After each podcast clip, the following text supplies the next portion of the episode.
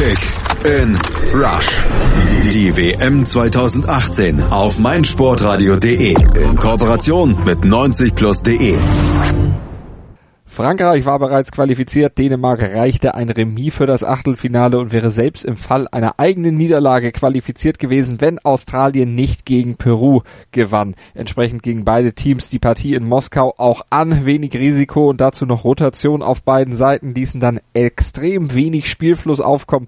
Und wenn es hier letztlich um den Gruppensieg in der Gruppe C ging, dann vermieden beide trotzdem das Risiko und boten beim 0 zu 0 das langweiligste Spiel der bisherigen WM WM und auch das erste torlose Spiel der gesamten WM. Die Analyse hier bei Kick in Rush auf mein Sportradio.de gibt es trotzdem. Mein Name ist Malte Asmus und ich begrüße unseren Experten von 90 Plus, Nico Scheck. Hallo Nico. Servus. Ja, an dieser Stelle würden wir normalerweise die Highlights der Partie nochmal zusammenfassen, aber ganz ehrlich, das können wir uns heute mal richtig sparen, denn Highlights gab es eigentlich nicht und deshalb können wir eigentlich auch gleich den Analyseteil einleiten. Die Analyse. Ja, Nico, da Frankreich das Ticket für das Achtelfinale bereits sicher hatte, wurde ein bisschen rotiert. Didier Deschamps, der mischte seine Startelf ordentlich durcheinander. Oh ja, und wie? Also gleich sechs Änderungen im Vergleich zum Spiel gegen Peru.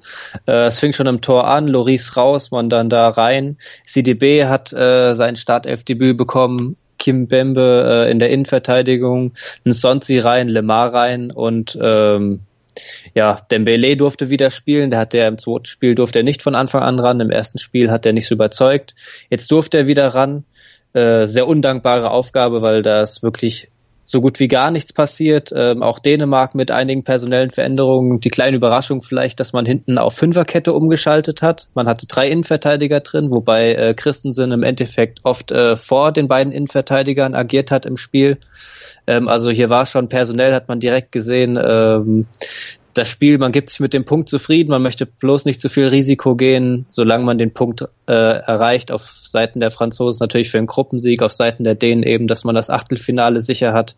Also hier wollte auf jeden Fall keiner zu viel riskieren. Hm. Also bei Frankreich hattest du gesagt, auch Steve Mandan da im Tor 33 ist er mittlerweile, kam immerhin zu seinem WM-Debüt. Also für den wird's dann ein besonderes Spiel gewesen sein, auch für alle Zuschauer dann eher nicht. Aber er hatte sein persönliches Erfolgserlebnis übrigens das letzte Mal, dass die Equipe Tricolor zwei Torhüter bei einer WM eingesetzt hat. Das war 1986. Damals Joel Batz und Albert Rüst. Ich kann mich noch daran erinnern, du sicher nicht, Nico, ne? Äh, nee, da bin ich komplett überfragt. Das ist wahrscheinlich, also ich glaube, solche Statistiken braucht man jetzt auch für das Spiel, weil viel mehr kann man dazu ja eigentlich auch gar nicht sagen. Ähm, genau. Das Einzige, was mir jetzt noch einfällt, das habe ich jetzt auch in Vorberichten gelesen, dass ähm, das letzte Mal, dass Frankreich auf Dänemark getroffen ist, das war irgendwie, oder bei einer WM, da hat ja äh, Dänemark 2002 die Franzosen rausgehauen in der Vorrunde. Also ähm, ja, eigentlich muss man solche Geschichten jetzt schon ausgraben, um überhaupt über das Spiel sprechen zu können, weil ja, ja. ja. Und wenn Opa, glaub, da sind wir uns beide einig. Und wenn Opa Malte jetzt noch von seinem Panini-Album anfängt von 1986 und erzählt, dass Joel Batz einer derjenigen war, die er ganz, ganz lange als Panini-Sticker gesucht hat, dann ist sowieso Holland in Not, beziehungsweise Frankreich und Dänemark wohl komplett verloren. Also die Partie, deshalb lass uns doch dann zum ja wenig sportlichen, was denn gezeigt wurde, kommen. Frankreich hatte in der Anfangsphase den Ball, konnte damit aber nicht wirklich viel anfangen, was sicherlich auch an dieser neu durchmischten Mannschaft lag. Und Dänemark konnte immerhin für sich verbuchen, dass zwei zweikampfstärkere Team zu sein, aber die haben ja auch Beton angerührt mit ihrer Fünferkette da hinten.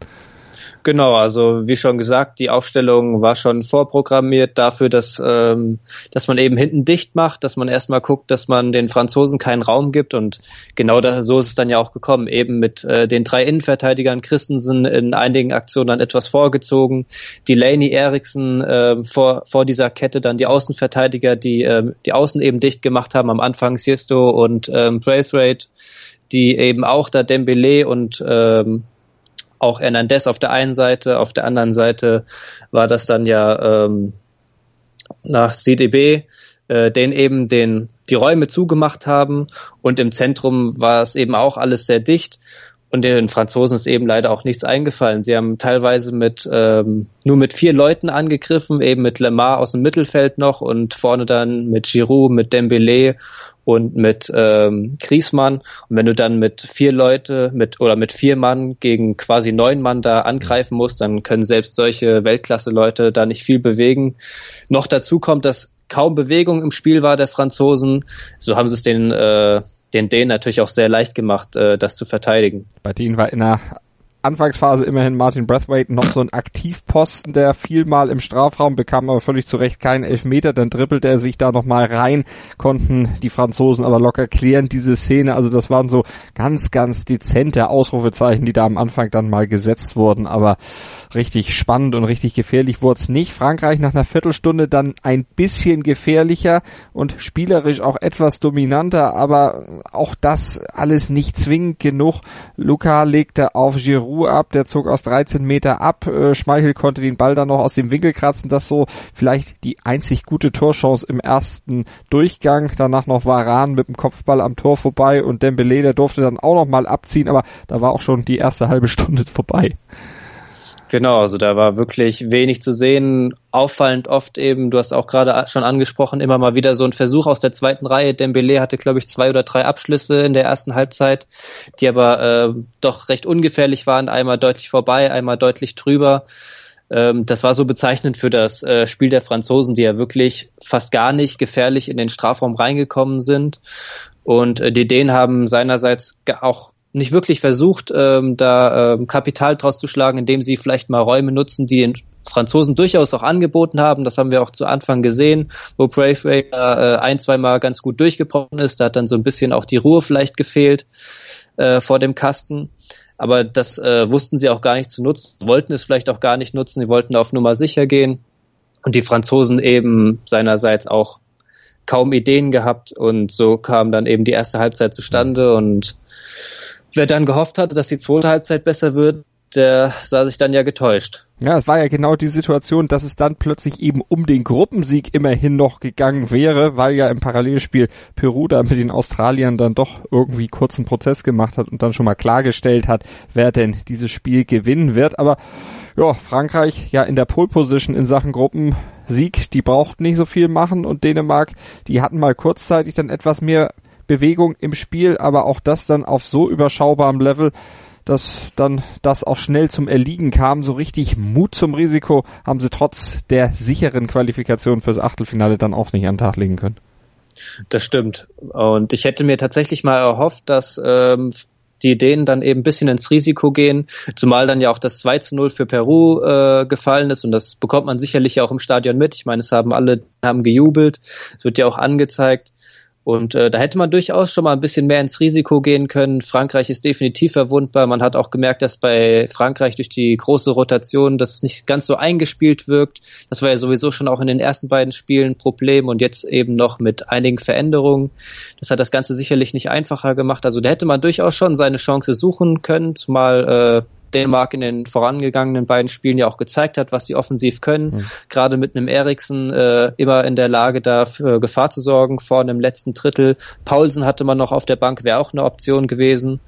Also ähm, man hätte da durchaus schon was machen können, aber es war frei nach dem Motto, äh, Frankreich muss nicht und Dänemark kann nicht oder will nicht. Frankreich hatte dann aber immerhin noch was getan. Die haben nämlich Nabil Fekir gebracht und der hatte in der 70. einen Treffer an den Außen, ans Außennetz. Da gab es dann noch mal so eine Art Jubel da im Stadion. Also das weckte wahrscheinlich auch einige Zuschauer dann aus ihrer Lethargie auf.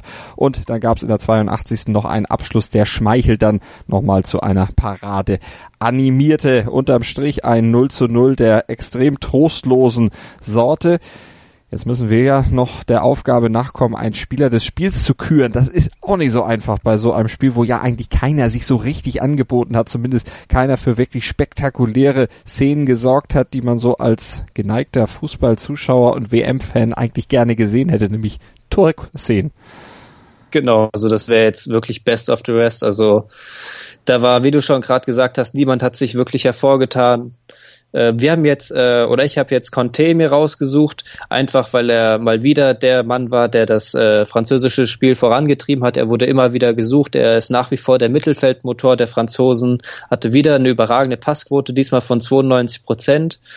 Und was man äh, bei so einem trostlosen und langweiligen Spiel vielleicht äh, nicht vergessen sollte, dass er mit zusammen mit Nsonsi dafür gesorgt hat, dass Eriksen offensiv weitgehend äh, kaltgestellt wurde. Also Eriksen war Ich glaube, in der ersten Halbzeit hatte er eine, einen Abschluss, der äh, dann aber knapp daneben ging. Ansonsten hat man von ihm offensiv fast gar nichts gesehen. Er war mehr defensiv gebunden. Ähm, deswegen haben wir uns oder habe ich mir jetzt Conte rausgesucht, aber das in diesem Spiel Man of the Match ist jetzt, weil, also wirklich kein Ruhmesblatt, ne? Hättest du auch würfeln können, aber du hast eben einen genommen, der immerhin den Starspieler der Dänen dann weitgehend kalt gestellt hat. Und das ist ja dann auch ein Grund mit gewesen, warum eben die Dänen so nicht zur Entfaltung kamen. Ja, blicken wir voraus auf die Gruppenkonstellation, beziehungsweise auf das, was nach der Gruppe kommt, auf die K.O.-Rundenkonstellation wenn es nach dem bleibt, was momentan ist, steht zumindest ja schon mal der Gegner der Dänen fest, nämlich der Gruppenerste in der anderen Gruppe. Sollte zumindest mit dem Teufel zugehen, wenn das nicht Kroatien sein wird. Genau, es, äh, natürlich. Äh, deswegen hat es mich auch so ein bisschen gewundert, dass Dänemark da nicht noch mehr ins Risiko gegangen ist, weil das, was bisher die Kroaten äh, in diesem Turnier gezeigt haben, sollte schon äh, einem Respekt zumindest einflößen. Äh, sehr gute Leistung. Also ich würde nicht gerne gegen die spielen. Ähm, da hätte ich mir als Dänemark auch eher dann nochmal versucht, dass ich vielleicht dann gegen den Gruppenzweiten spielen muss, statt gegen Kroatien. Aber gut, jetzt ist so, ich sehe da die Kroaten auf jeden Fall klar im Vorteil da wird äh, Dänemark auf jeden Fall nochmal eine klare Schippe drauflegen, wenn es dann, dann tatsächlich gegen Kroatien geht. Tja, und der Gruppenzweite, das könnte dann Nigeria, Island oder Argentinien sein. Wir werden das heute Abend dann natürlich auflösen hier bei Kick in Rush auf meinsportradio.de. Die Duelle der Gruppe D, die gibt's natürlich heute Abend dann noch, auch bei uns hier in der Analyse die Duelle Island gegen Kroatien und Nigeria gegen Argentinien. Da hoffen wir natürlich auf mehr Tore und mehr packende Action, aber die müssen ja im Grunde alle was tun, um da das Weiterkommen noch zu sichern. Von daher dürfte das zumindest garantiert sein, dass wir ein paar Tore sehen. Wir werden es auf jeden Fall überprüfen und ihr könnt es noch tippen, denn bei unserem äh, Kicktipp Gewinnspiel mit Mobilcom Debitel in Zusammenarbeit könnt ihr ja tolle Sony Handys gewinnen. Also einfach mal bei meinsportradio.de slash kick auf die Seite gesurft und sich noch schnell angemeldet und ganz schnell den Tipp abgegeben. Noch geht's, noch könnt ihr die Spiele von heute Abend tippen. Also mitgemacht und gewonnen. Und Nico, wir ja, legen uns erstmal hin und ja, verschnaufen. Erstmal äh, Nickerchen vom Nickerchen machen, würde ich sagen. verschnaufen von diesem Knaller auf jeden Fall und hoffen tatsächlich auf Besserung. Nico, dank dir. Es kann nur besser werden, danke. Schatz, ich bin neu verliebt. Was? Drüben. Das ist er. Aber das ist ein Auto. Ja, eben. Mit ihm habe ich alles richtig gemacht. Wunschauto einfach kaufen, verkaufen oder leasen. Bei Autoscout24. Alles richtig gemacht. Kick in Rush.